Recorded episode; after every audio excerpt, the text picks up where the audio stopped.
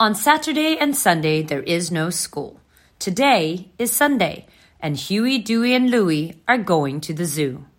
The first person that they meet at the zoo is the zookeeper.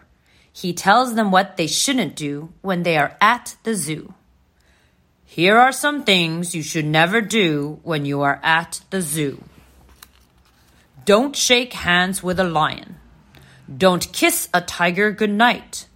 Never swing on an elephant's trunk. Don't hold a hippo too tight. Never eat a monkey's banana or stand on a kangaroo's toes. Never paint a zebra's stripes or tickle a bear on his nose. Don't worry, we won't do any of those things. Have a good time, boys. Huey, Dewey, and Louie don't know which way to go first. There are so many animals at the zoo monkeys, giraffes, and kangaroos, lions and tigers, and elephants, too. The lion is the king of all the animals in the zoo, and that is why he wears a crown, just as all kings do. So when you're at the lion's cage, bow down very low and say, Hello, Your Majesty, to show him that you know that the lion is the king of all the animals in the zoo. Hello, Your Majesty. When the tiger is hungry, he eats.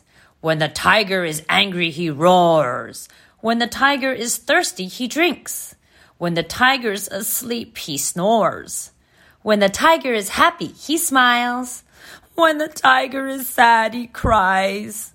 When the tiger is sleepy, he yawns, lies down, and closes his eyes.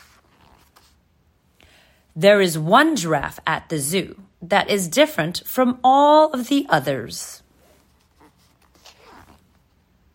After they see the lion, the tiger, and the giraffes, Huey, Dewey, and Louie go to see the hippopotamus. The hippopotamus has very big teeth.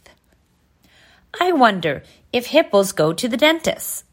Of course they don't.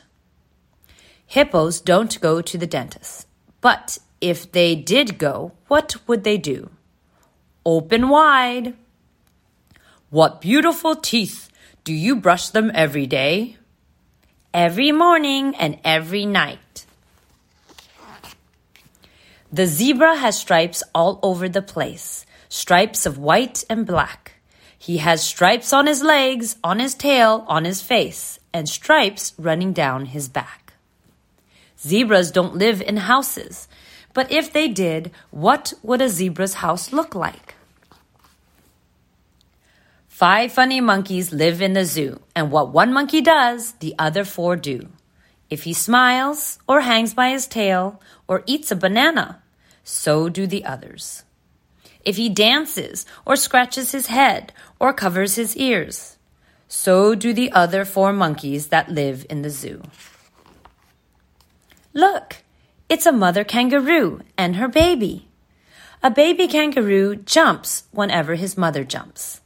A baby kangaroo visits whoever his mother visits. A baby kangaroo eats whatever his mother eats. And a baby kangaroo sleeps whenever his mother sleeps. Every evening, the mother kangaroo takes her baby to see the sunset. Look, the sun is very sleepy. It's going to bed now.